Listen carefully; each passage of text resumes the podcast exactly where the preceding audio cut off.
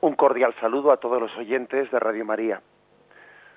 Un día más, con la gracia del Señor, proseguimos el comentario del Catecismo de nuestra Madre la Iglesia.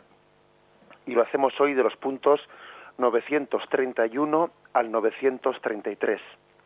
Tienen como título Consagración y Misión. Anunciar al Rey que viene. Con estos tres puntos terminamos tanto la parte referida a la vida consagrada como el artículo del credo de creo en la iglesia. Concluimos esa parte del creo en la iglesia podremos comenzar a partir del próximo día con la fe que, que profesa el credo sobre la comunión de los santos. Pues bien, dice el primero de los puntos, el 931. Aquel que por el bautismo fue consagrado a Dios, entregándose a Él como al sumamente amado, se consagra de esta manera aún más íntimamente al servicio de Dios y se entrega al bien de la Iglesia.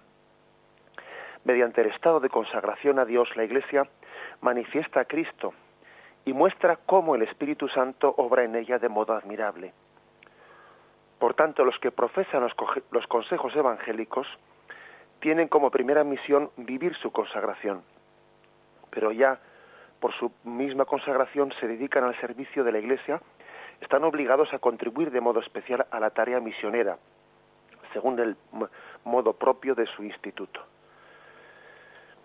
Bien, el, el primero de los puntos, pues, habla de una de una consagración, ¿eh? de un estado de consagración a Dios que manifiesta a Cristo, muestra al Espíritu Santo. Ese sería quizás el, un punto importante ¿no? para que insistamos, es decir, en la vida consagrada es para alabanza de la Trinidad, para alabanza de la Trinidad. ¿eh? Juan Pablo II en Vita con carta pues insiste mucho en esto. La, la vida consagrada, la vida del religioso, no puede entenderse sino para alabanza de la Trinidad. ¿eh? En primer lugar, como iniciativa de Dios Padre que, como dice el Evangelio de San Juan, atrae hacia sí, a sus, hacia, a sus criaturas. ¿eh?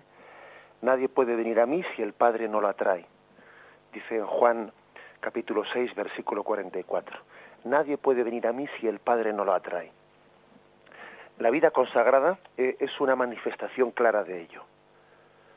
Ha sido una iniciativa de Dios Padre, que nadie piensa que los religiosos y los consagrados están ahí porque ha salido de ellos esa iniciativa porque se les ha ocurrido ¿eh? irse pues a un convento o a un instituto o lo que sea no, no no es así. La iniciativa es de Dios es de Dios Padre que tiene un amor especial a una criatura suya y le encomienda una misión especial. Y respondiendo no pues a esta invitación acompañada por una atracción interior no pues que se llama vocación no uno ha sentido una vocación qué quiere decir ha sentido una atracción especial la persona llamada se confía al amor de Dios, que le quiere, le llama a un servicio exclusivo y a una, y a una, y a una consagración total. Por lo tanto, en primer lugar, eh, la vida consagrada proclama, manifiesta delante del mundo eh, la experiencia del amor gratuito de Dios o la grandeza de Dios. Dicho de otra forma, creo que muchas personas pueden llegar a conocer qué grande es Dios y qué grande es su amor y su llamada al ver a las personas consagradas. Muchos pueden llegar a hacer la siguiente deducción. ¿Cómo será Dios eh, para que unos hijos le respondan de esta forma?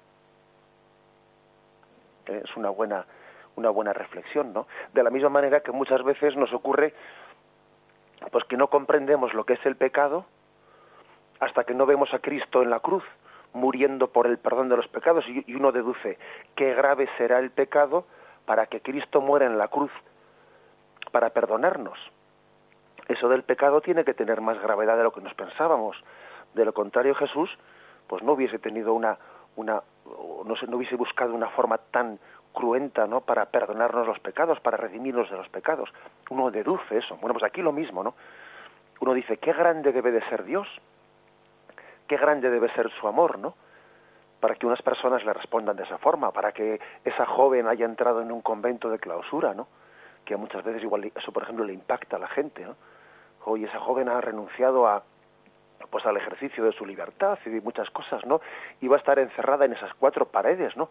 Pero ¿cómo será esa llamada que ha recibido? ¿Cómo será ese amor de Dios Padre para que esa persona le responda de esa forma? ¿Mm? Esa es una primera reflexión. O sea, la vida consagrada pues manifiesta la, eh, la iniciativa de Dios Padre. Manifiesta que es un amor gratuito, que es un amor gratuito el de Dios hacia todos nosotros. Porque claro, nosotros cuando vemos una, pues he puesto el caso, ¿no? De esa joven que va a un convento de clausura, pensamos, jo, qué gran sacrificio que ha hecho, ¿no? Y posiblemente esa joven nos diría, no, qué gran sacrificio, ¿no? Qué, don tan grande me ha hecho Dios, qué regalo tan grande. Es decir, allí donde nosotros igual exteriormente vemos una faceta, pues, mm, pues la vida consagrada nos manifiesta que es mucho mayor el don, el don que, que, nuestra respuesta, que nuestro sacrificio. ¿Que exige sacrificio? Sí, claro, pero, pero el sacrificio es proporcional al don. Nosotros no seríamos capaces de hacer ningún sacrificio, ninguna renuncia, ¿no? Tan pobres somos si no fuese porque hemos sido bendecidos con un don superior, ¿no? O sea que se, se está aquí subrayando, ¿no? La experiencia del amor gratuito de Dios. Dios ama gratuitamente. Y ama de tal forma que Él mismo nos, da el don de, responderle. Hasta tal punto, ¿no? Se remarca este aspecto, que la vida consagrada es una iniciativa de Dios, ¿no? De Dios Padre, que eh, Santo Tomás, Santo Tomás de Aquino, habla de que la respuesta proporcionada ¿no? de una persona consagrada a una llamada de un amor tan incondicional es equiparable, dice Santo Tomás de Aquino, a un auténtico holocausto. ¿Qué quiere decir esto de holocausto? Pues bueno, digamos que había distintos sacrificios, ¿no? En el Antiguo Testamento, sacrificios en los que uno ofrecía ofrecía a Dios una cosa en el altar y una vez de haberla ofrecido, pues bueno, pues ya eh, se quedaba con ella, ¿eh? se quedaba con ella. Imaginaros pues que uno, pues yo qué sé, que en las fiestas, en las fiestas mm, patronales, pues ofrece en el altar pues los, los, productos del campo, ¿no? Los ofrece en el altar. Bien, pero después de que se termina la ceremonia, pues esos productos se cogen y se y se reparten y se comen entre todos, ¿no? Pero el holocausto era no que el sacrificio que se ofrecía a Dios no era para ofrecerlo y luego quedártelo tú, sino que allí mismo se quemaba y, y se ofrecía a Dios como para no volver a tomarnos nosotros lo que se había ofrecido para Dios. Ese era el sacrificio del holocausto. Bien, pues pone este, este ejemplo para entender cómo es, cómo es el, el, sacrificio de, o sea, la, ofrenda, mejor dicho, de la persona consagrada. Porque todos estamos ofrecidos a Dios, entendámonos, ¿eh? todos. Pero Santo Tomás dice que es un sacrificio de holocausto porque no es un ofrecimiento para luego ser utilizado según nuestra iniciativa, sino que es un ofrecimiento para, para consumirse plenamente ¿no? al servicio de esa llamada de Dios en la vida consagrada. Em, hay una diferencia, ¿no? Una diferencia que es que una cosa es ofrecer a Dios em, pues una ofrenda concreta y material, una cosa es ofrecer a Dios nuestras cosas y otra cosa es ofrecernos a nosotros mismos. La vida consagrada, a través de los tres votos, en pobreza, castidad y obediencia, remarca mucho que lo principal es ofrecernos nosotros a Dios. No tanto ofrecer cosas a Dios, sino ofrecernos nosotros. La vida religiosa remarca que cuando hacemos una ofrenda de una cosa concreta a Dios, de, pues, de una limosna o de un sacrificio, tendrá valor en tanto y cuanto sea reflejo de mi entrega personal. ¿eh? De poco sirve entregarle a Dios cosas, ofrecerle cosas, ofrecerle promesas, ofrecerle votos, ¿no? Si eso no es expresión de una entrega personal. Porque, ojo, ¿eh? a veces puede ocurrir que seamos también engañados por el tentador y ofrezcamos cosas a Dios ¿eh? para callar nuestra conciencia en vez de ofrecernos a nosotros mismos, ¿no? Por lo tanto, la, la ofrenda eh, más perfecta es la ofrenda del holocausto que decía Santo Tomás. ¿eh? Santo Tomás de Aquino. Es decir, no ofrecer algo que sustituya ¿eh? a mi ofrecimiento personal, sino ofrecernos nosotros ¿eh? personal, personalmente. Este es, por lo tanto, la, el, sentido, ¿no? El sentido absoluto. Acordaros de que cuando Jesús había la, mm, la costumbre que en el Antiguo Testamento, pues el primogénito era ofrecido en el templo. Jesús es presentado en el templo y una vez que había sido ofrecido en el templo, pues se rescataba, ¿eh? o sea, todo primogénito tenía que ser ofrecido y mm, para el, para el servicio de Dios en el templo. Una vez que era ofrecido, bueno, pues digamos que se hacía de una manera simbólica porque luego era rescatado ese primogénito por sus padres y a cambio de ello, a cambio del primogénito, se dejaban allí dos tórtolas o dos pichones, eh, según queriendo simbolizar que habíamos ofrecido simbólicamente al primogénito, aunque luego le rescatábamos a cambio de un sacrificio de unos animales.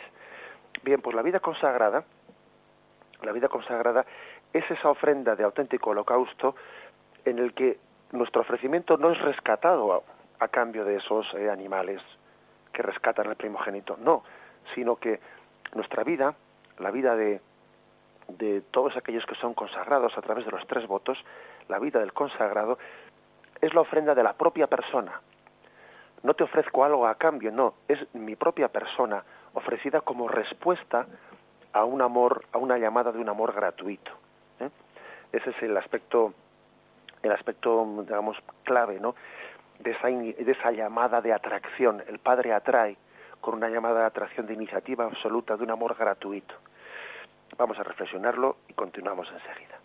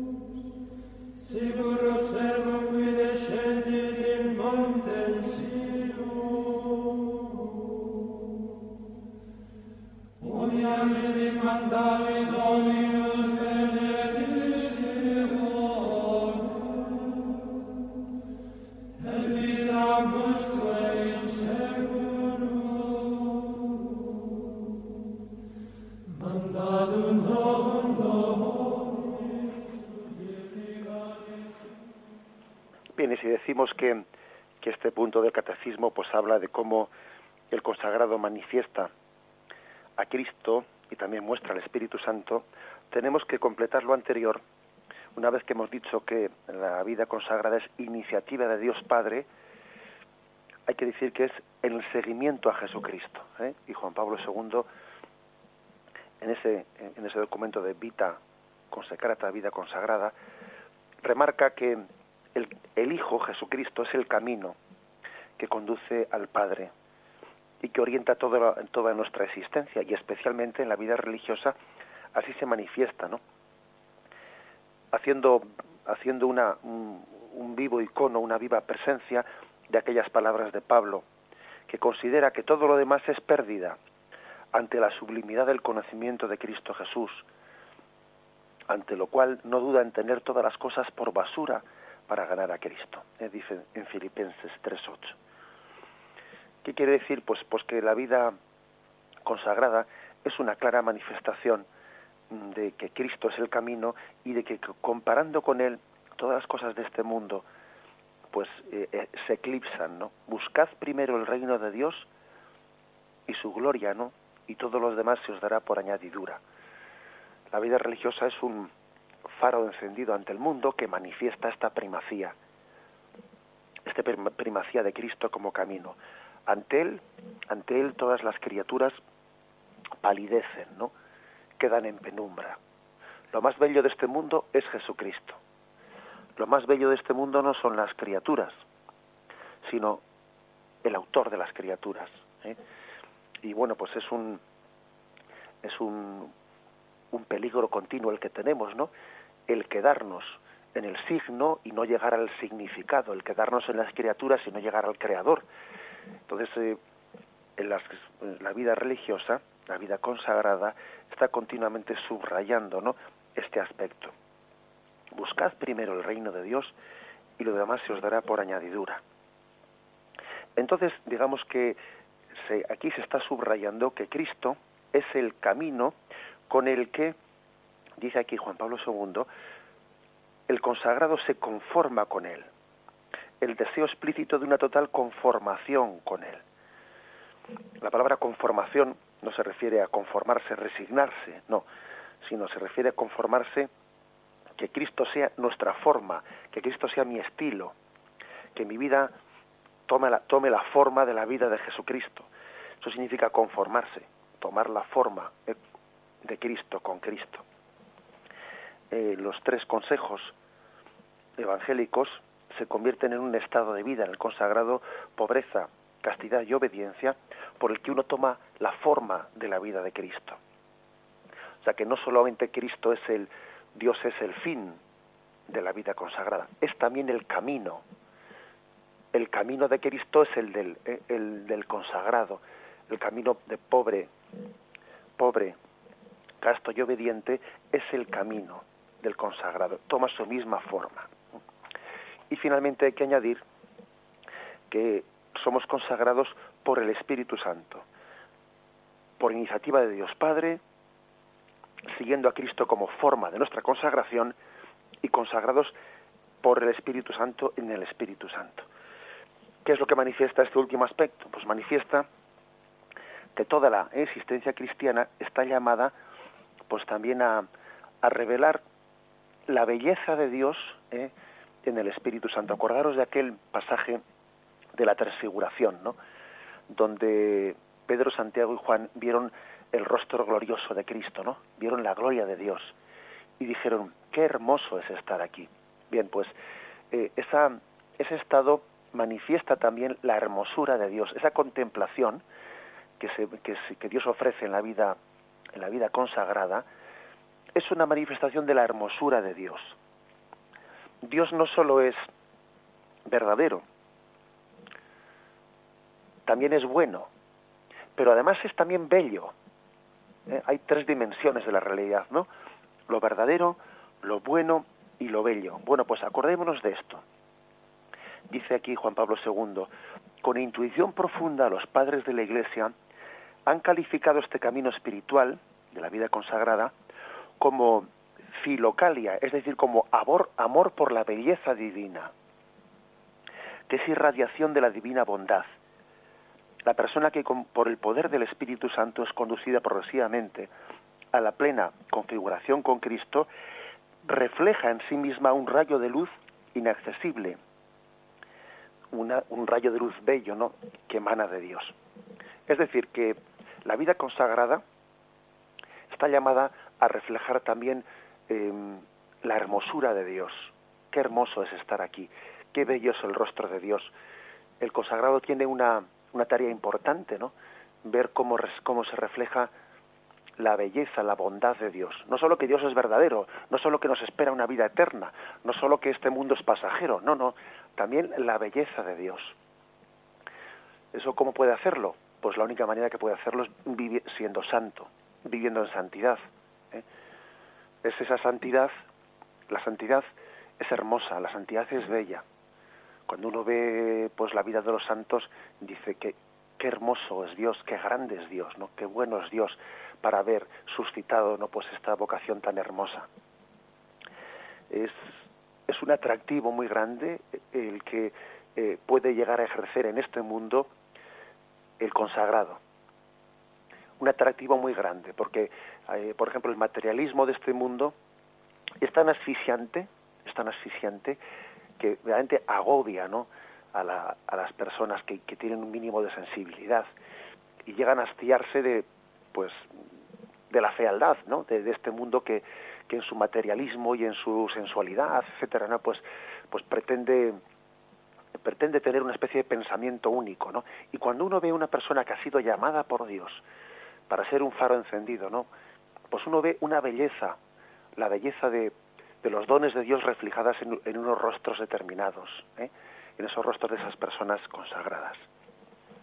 Así pues, como dice ¿eh? Juan Pablo II, el consagrado está llamado a reflejar por el poder del Espíritu Santo el poder de la belleza divina.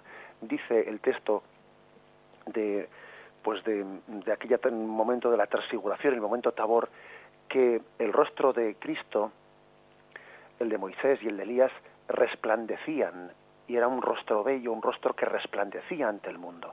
Esa también es una, ¿eh? una dimensión de la vida consagrada, no ser reflejo de la belleza de Dios, de la hermosura de Dios, ¿no? en un mundo que pues que es afiado con frecuencia por, por, como consecuencia de nuestro pecado.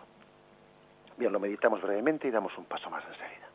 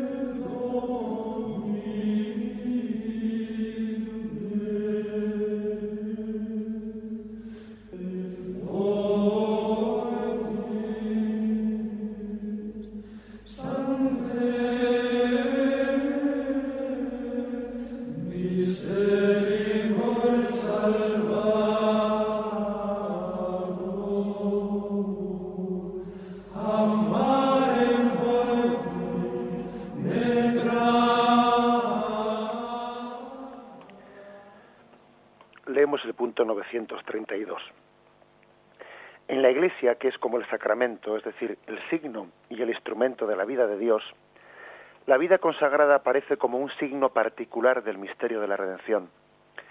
Seguir a imitar a Cristo desde, muy desde más cerca, manifestar más claramente su anonadamiento, es encontrarse más profundamente presente en el corazón de Cristo con sus contemporáneos. Porque los que siguen este camino más estrecho estiman estimulan con su ejemplo a sus hermanos, les dan este testimonio admirable de que sin el espíritu de las bienaventuranzas no se puede transformar este mundo y ofrecerlo a Dios. Bueno, fijaros que en este punto se insiste mucho en una especie de eh, superlativos, ¿no? Desde más cerca, más claramente, más profundamente, una senda, un camino más estrecho. Bien, esta, esta manera de remarcar, por una parte, indica que el camino, la dirección que toma el consagrado no es distinta de pues del laico, es la misma dirección. Son los mismos consejos evangélicos los que abraza, solo que añade un más claramente, más profundamente, más estrechamente, añade ese eh, pues esa ese superlativo, ¿no? Bueno, esto nos recuerda una cosa, ¿eh? nos recuerda pues que en la tradición de la Iglesia se ha hablado, como dice Juan Pablo II, de la excelencia objetiva de la vida consagrada. ¿Qué quiere decir eso? Pues quiere decir que el estado de la vida consagrada es objetivamente hablando, pues más perfecto. Así, así lo ha afirmado el magisterio de la Iglesia. ¿eh?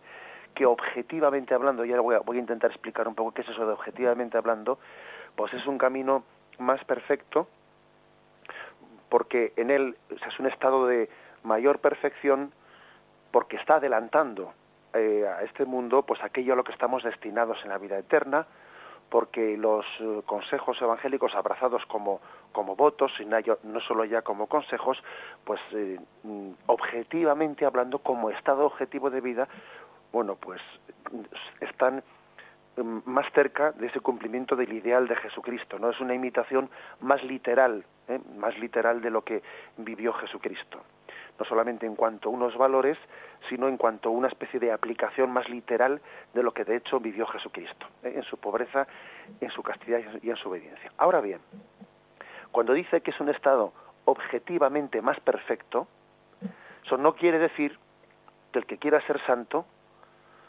tenga que elegir ese camino, ¿no? Porque eso es, una, un, es un don de Dios, ¿eh? no es una elección personal. Por lo tanto, no cabe, no cabe hacer la siguiente, ¿eh?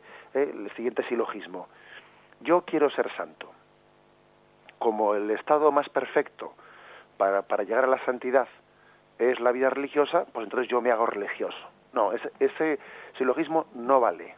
No vale porque, claro, porque eh, nos olvidamos de una cosa muy, muy importante, que es que la vida religiosa, aunque sea un estado objetivamente más perfecto, porque tiene unos medios más perfectos de santificación en sus votos, pues es un don de Dios que Dios da a quien quiera, ¿eh? y no una elección personal que uno hace. Eh, no cabe hacer ese silogismo, ¿no? De que si yo quiero ser santo, como esto es más perfecto, elijo esto para ser más santo. No vale. No vale porque, es más, sin duda alguna, si alguien mm, estuviese llamado por Dios a la vida, pues a la vida matrimonial y se empeña pues en, el, en seguir la vida consagrada, pues mm, por mucho que sea un estado más objetivo, no le va a ayudar a ser más santo, sino todo lo contrario. Va a ser un mal religioso. Igual, que ocurría en, sentido inverso, si alguien está llamado por Dios a la vida consagrada y, no escucha esa voz y se hace sordo a esa voz y sigue la vida matrimonial, pues no va a ser más santo. ¿eh? O sea, en el fondo, por lo tanto, una cosa es el estado objetivo en cuanto a estado y otra cosa es y otra la santidad subjetiva. Subjetivamente hablando, uno cómo puede ser más santo, pues eligiendo el camino particular que Dios ha pensado para él, para él, sabiendo eh, de alguna manera cuál es el, eh, pues eh, aquello que, que Dios ha pensado que se adecua mejor eh, a su a su persona, a su bien a su estilo a su carisma en el fondo a la llamada de Dios para él eh, personalmente pues porque Dios nos quiere a nosotros a cada uno con una llamada personal e irrepetible ¿eh?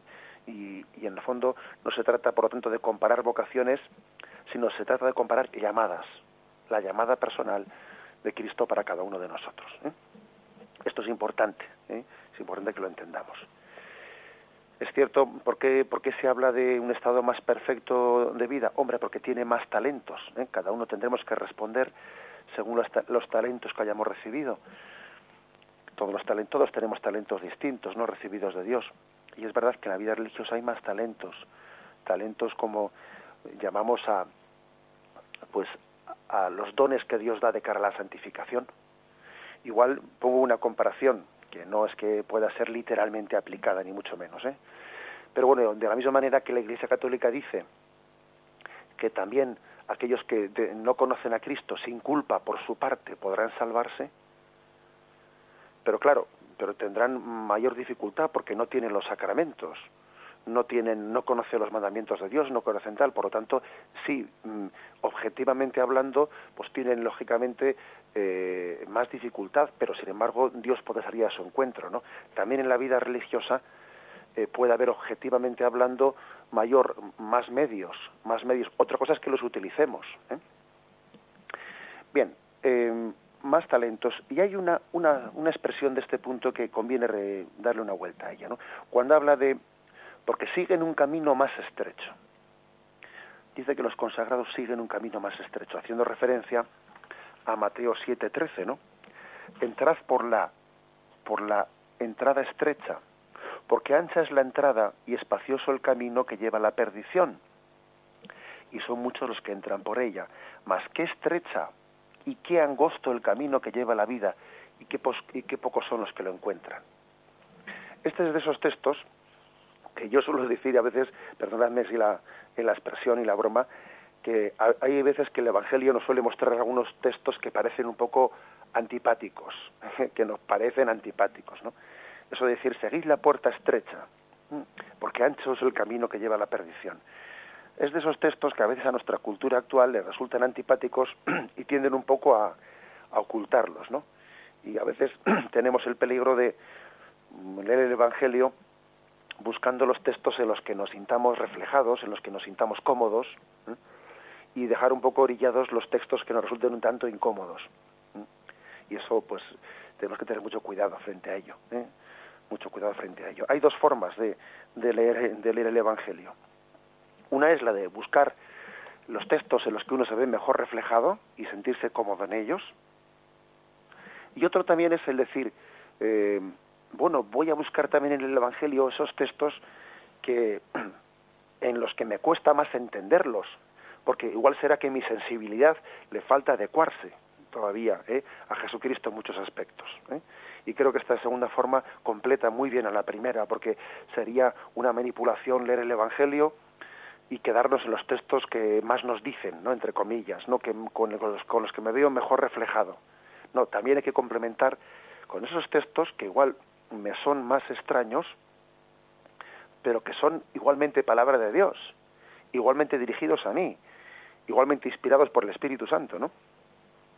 Por eso cuando, cuando dice el Evangelio esto de que eh, los religiosos entran por un camino más estrecho, más estrecho, y, y se nos recuerda que Jesús nos dijo a todos, entrad por la puerta estrecha, pues hay que decir que la manera de entender esto es que el don de Dios es un don, un don, me refiero al don del seguimiento a Dios que tenemos todos los bautizados, ¿no? Y que tienen de una manera especial los consagrados, el don de Dios es un don que es un regalo, ¿eh? es un regalo, pero por mucho que sea un regalo, eso no quiere decir que no nos cueste. La llamada de Dios a su seguimiento que tenemos todos, cada uno en su vocación, es un don grandísimo, es un don de Dios, pero siendo un regalo, pues nos a, nuestra carne, a nuestra carne conformada con la pereza, conformada con su sensualidad, con su orgullo, con su vanidad, ¿no? Pues le cuesta, le resulta costoso. Hay que tener cuidado cuando a veces hablamos de una religiosidad del don, eh, olvidándonos o, sin, sin matizar de que la religiosidad del don de Dios que seguir a Cristo es un don, etcétera, eh, si es un gozo, sí, de acuerdo, pero también supone para nosotros una mortificación, un sacrificio, el arrancarnos, el arrancarnos, pues de, bueno, pues del apego que tenemos a muchas cosas. ¿eh? O sea que el hecho de que sea un don gratuito, pues la vocación cristiana y la vocación religiosa no quita que no sea costosa, que no exija mortificación. Una cosa no quita la otra. ¿eh? Una cosa no quita la otra, es decir, es un, es un don y un gozo, es una iniciativa de Dios que nos da el don de poder seguirle. Ahora bien, eso supone pues una mortificación, una ascesis en nosotros, porque lo fácil es entrar por la puerta, la puerta ancha, es decir, lo fácil es pues llevar esta especie de mm, bueno, pues de camino en el que uno dice, pues mínimo esfuerzo, cuesta abajo todo se deja rodar, ¿no? Cuesta abajo hasta las piedras corren, claro pero mm, de alguna manera hay que decir que cuando Jesús nos invita a seguir la puerta estrecha, él es consciente de que el don, el don tiene que abrirse paso en medio de, bueno, pues de la mortificación interior. ¿eh? Este es también otro aspecto importante que hay que subrayar y que no debemos eh, de olvidar. Lo meditamos brevemente y vamos a continuar.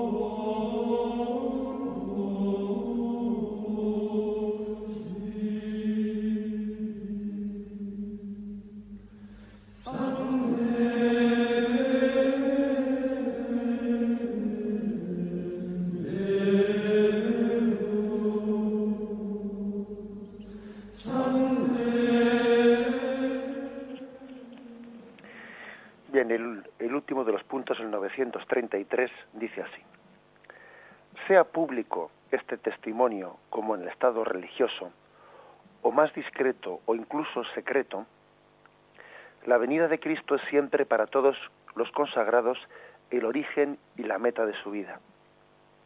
El pueblo de Dios, en efecto, no tiene aquí una ciudad permanente, sino que busca la futura. Por eso el Estado religioso manifiesta también mucho mejor a todos los creyentes los bienes del cielo, ya presentes en este mundo. También da testimonio de la vida nueva y eterna adquirida por la redención de Cristo y anuncia ya la resurrección futura y la gloria del reino de los cielos. Puede llamar la atención esta introducción cuando, cuando dice sea de una manera pública o incluso más discreta o incluso secreta, dice, ¿no? Bien, porque es verdad que la vida consagrada pues se, se vive de una manera pública, eh, pues cuando los votos son solemnes y públicos, no, pues especialmente la vida religiosa. Sin embargo, como ya hemos dicho estos días anteriores, pues hay otras formas de, de vida consagrada que no llegan a ser vida religiosa, ¿eh? donde pues puede ser que se profese esos votos de una manera más, más íntima, ¿eh? en los institutos seculares, en, otros, en, otras sociedades de vida apostólica, o incluso consagraciones personales de una Virgen consagrada, incluso llega a decir incluso secreto, porque es posible que en algunos contextos eh, concretos, pues, pues la Iglesia permita que una persona eh, se consagre íntimamente sin que lo sepa, esté consagrada a Dios con, eh, con los tres compromisos o con los tres votos sin que lo sepa su entorno. Bien, bien todo eso puede ocurrir porque como, como hemos dicho, eh, hay una diversidad muy grande de carismas y de circunstancias también, ¿no? En las que llevar adelante pues ese pues ese seguimiento de Jesucristo. La Iglesia tiene también ¿no? esa capacidad de, de adaptar ¿no? pues las, las formas eh, canónicas de, consagración según circunstancias pues, pues, muy distintas. ¿no? Pero el caso es que sea de una forma o sea de la otra, eh, se testimonia que Cristo es el origen y la meta de, nuestra vida. Se testimonia así de esta forma. Que, que hay una, una faceta clave que es una doble ciudadanía, que todos tenemos una doble ciudadanía la ciudadanía de esta, de esta tierra, ¿no? Y la ciudadanía de la Jerusalén celestial. Quizás los no, quizás, ¿no? Sin, sin quizás, los bautizados, los laicos, de entre, de entre esas dos ciudadanías, remarcan más la ciudadanía de la Jerusalén terrena. Los religiosos remarcan más la segunda ciudadanía, la de la Jerusalén celestial. Pero tanto uno como otro, tanto los laicos como los consagrados, tienen las dos ciudadanías. No olvidemos eso. Es cierto que en el caso de los, eh, de los bautizados, eh, pues se remarca más la primera. Es cierto que, los que en los, consagrados se remarca más la segunda, la ciudadanía de Jerusalén celestial, pero ambas dos se complementan. Ambas dos se complementan. ¿eh? Y el consagrado le recuerda al laico, le recuerda que mm, toda esa tarea tarea temporal, ¿no? En la que está entregada en, su vida, en la fábrica, en lo otro, en lo otro, no es sino un signo, no es sino una transformación de este mundo en preparación del reino de Dios que está por venir. Y el laico le recuerda al consagrado, ¿eh? le recuerda al consagrado, pues que, que ese, que ese reino cuya venida él está anunciando se tiene que realizar en esta vida ¿eh? ya en esta vida y no únicamente esperando la vida futura, sino que tiene que comenzarse a realizar aquí. O sea que yo creo que hay un equilibrio entre las dos, entre ¿eh? pues la, vida religiosa y la vida, em, pues, pues la espiritualidad propia del laico. Una remarca más un aspecto, pero sin olvidarse del otro. Lo mismo que cuando decimos que uno tiene una, una vocación a la vida contemplativa o a la vida activa, pues hombre, es una manera de reducir, porque todos tenemos que tener las dos dimensiones, la contemplativa y la activa, solo que en grados distintos.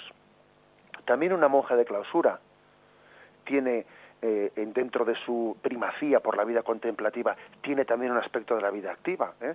y dentro del monasterio eh, pues se le dan tareas distintas pues la tarea de la huerta la tarea del torno o la tarea de tal ¿eh? hasta en la vida contemplativa también tiene que haber una dimensión de vida activa y hasta en la tarea más activa que nos podamos pensar, tiene que haber también una vida contemplativa. O sea que eh, se remarca más un aspecto, pero sin olvidar el otro, ¿eh? sin olvidar el otro. ¿Qué es lo específico, lo que más remarca, en lo que se distingue, no? Pues en la vida religiosa, de la, de, sencillamente de la vida del laico. Pues que en la vida religiosa se subraya sobre todo el Maránata, ven Señor Jesús. En la vida religiosa se subraya especialmente aquello que está por llegar. ¿eh? Se subraya a Cristo como el origen y como la meta. ¿eh? El aspecto escatológico, el aspecto de la vida futura, es lo que se remarca especialmente. ¿eh? Sin olvidar, como hemos dicho, sin olvidar que eso se desarrolla pues en esta vida, que comienza ya el reino de Dios en esta vida. Como hemos, como hemos, dice el punto 931, que le hemos pasado un poco por encima, dice que la consagración se traduce en una misión. Y se cita aquí el punto 783 del Código de Derecho Canónico, donde dice que por su misma consagración los consagrados se dedican al servicio de la Iglesia, están obligados a contribuir de modo especial a la tarea misionera. O sea que, ojo, ¿eh? no pensemos únicamente en la vida consagrada como una referencia eh, a la vida futura. También esa, ¿eh? esa, referencia a la vida futura se traduce, se traduce en un servicio misionero. Porque, fijaros, como decía el cardenal Newman, y concluyo con esto, ¿no? Pues hay dos dimensiones importantes, y decía él, ¿no?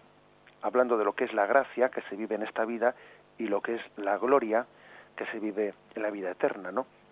Decía él, la gracia es la gloria en el exilio.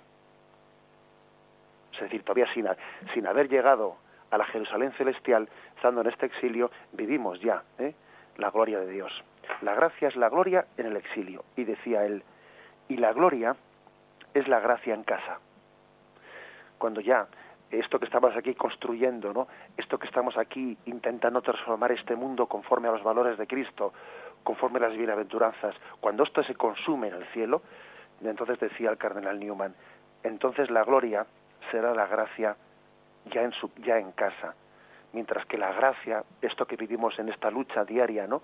Es todavía la gloria de Dios en el exilio, sin haber llegado todavía a la Jerusalén celestial. Bien, vamos eh, a, concluir de esta forma pues eh, esta explicación del catecismo. Como decimos, pues el próximo día vamos a, dar un paso más en el credo ¿eh? y después del credo en, la, creo en la Iglesia vamos a pasar en la comunión de los santos.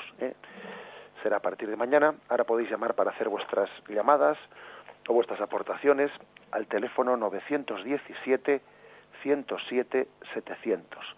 917 107 700.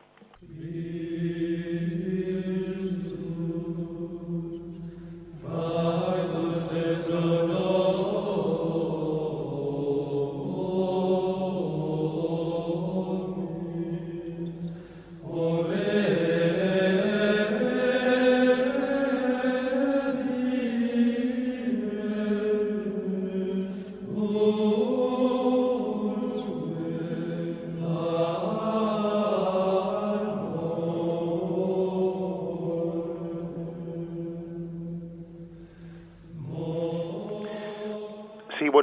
quién hablamos? Buenos días. Buenos días. Mm, soy María Luisa. Buenos días. Mire, es que me ha encantado el programa, pero mm, voy a, decirle una cosa que se me ha ocurrido a mí, que a lo mejor estoy equivocada, que aunque mm, la, vida religiosa es una consagración más perfecta y más completa, es entregarse totalmente a Dios, pues yo pienso que en cada estado de la vida, porque Dios nuestro Señor a unos les llama el matrimonio, a otros les llama la vida eh, consagrada en el mundo, a otros les, les invita a ser misioneros seglares, a otros pues eh, la vida religiosa, el la clausura o enseñanza, lo que sea.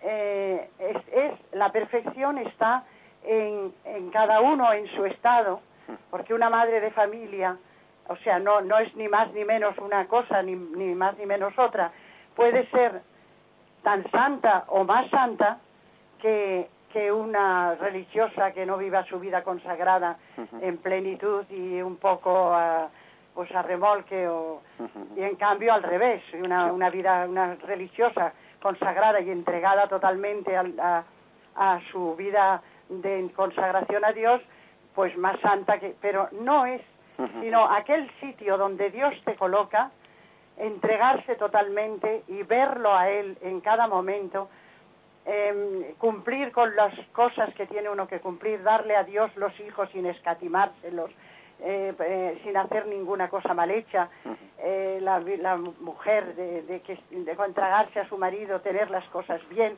es decir, el cumplimiento perfecto por amor a Dios en cada estado está la perfección también. Ahí está, sí, sí. De acuerdo, le, le, aporto una pequeña eh, aportación a lo que usted dice y le agradecemos su llamada.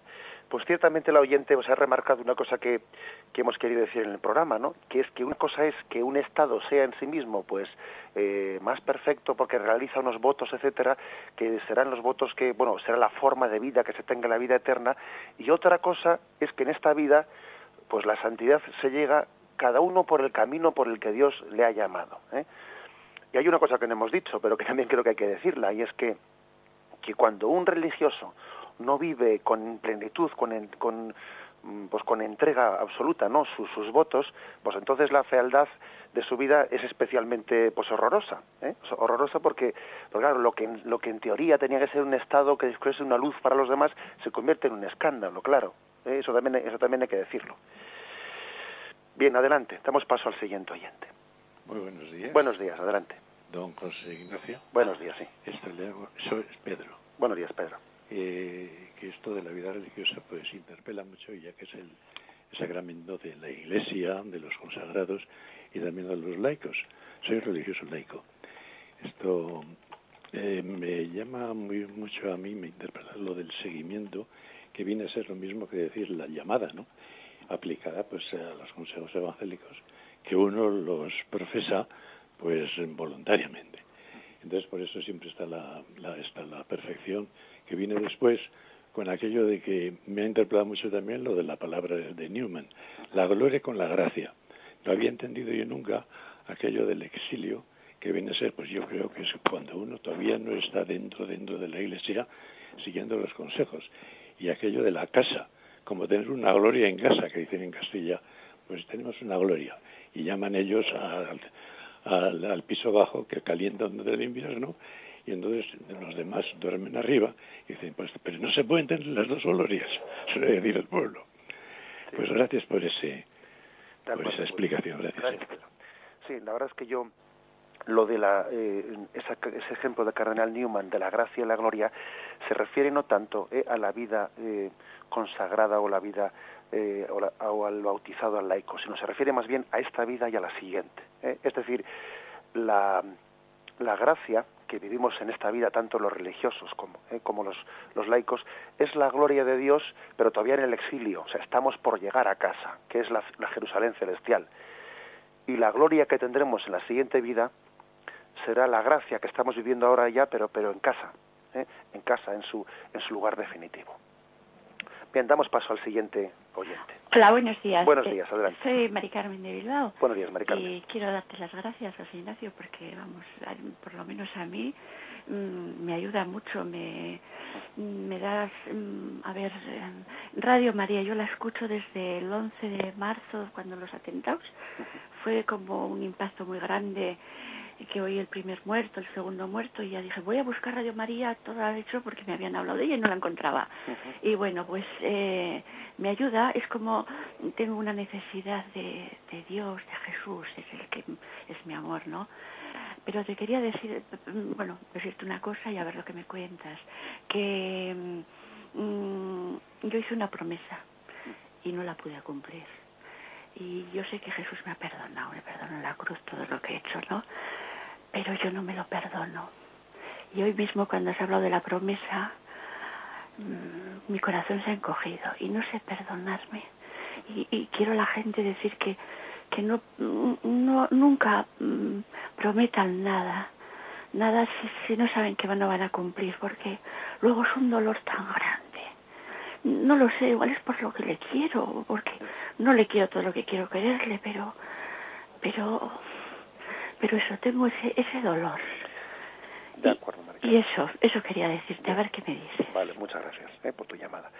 Bien, la verdad es que sí que sí que es cierto que no es no es conveniente como como sistema eh, como como método habitual no pues el, el, hacer las promesas no es no es conveniente que una espiritualidad esté muy basada en promesas personales ¿eh? yo creo que no es necesario para, para un sano desarrollo de, de nuestra vida espiritual el ejercicio de muchas promesas, etcétera. ¿eh? Yo creo que no. Eso de, hacerse tiene que ser algo, pues yo diría, más bien muy, muy especial, muy ocasional y además siempre con el consejo de un director espiritual.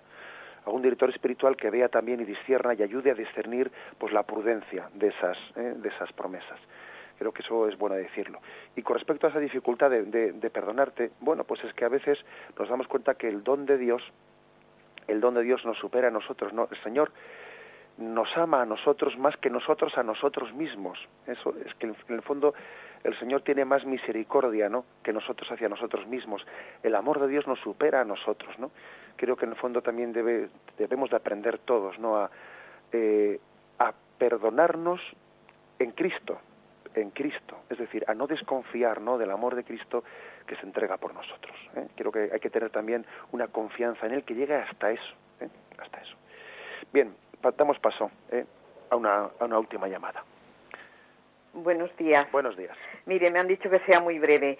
Yo, nos ha explicado usted muy bien la vida religiosa, también los, los, los institutos seculares, también. Y, y, quería yo que me dijera algo de las prelaturas personales. Bien, de acuerdo. ¿eh? Aunque sea brevemente, pues vamos a hablar de ello. Las prelaturas personales es otra forma, eh, bueno, es una forma eh, jurídica de organización de la Iglesia, pero que no está ligada a la vida consagrada. la prelatura personal es una forma jurídica aprobada por la Iglesia pues en, en algunos casos, eh, no sé exactamente cuántos casos hay, pero bueno, pues, eh, pues quizás uno de los más eh, conocidos dentro de la Iglesia pues sea el Opus Dei, que es una prelatura personal. También tiene un cierto carácter de prelatura territorial, pues el mundo del vicariato castrense. O sea, es decir, bueno, es una fórmula en la que, digamos que el fiel miembro de esa prelatura, pues tiene, pues mm, podríamos decir como dos, dos obispos tanto el obispo diocesano como el obispo de esa prelatura ¿eh?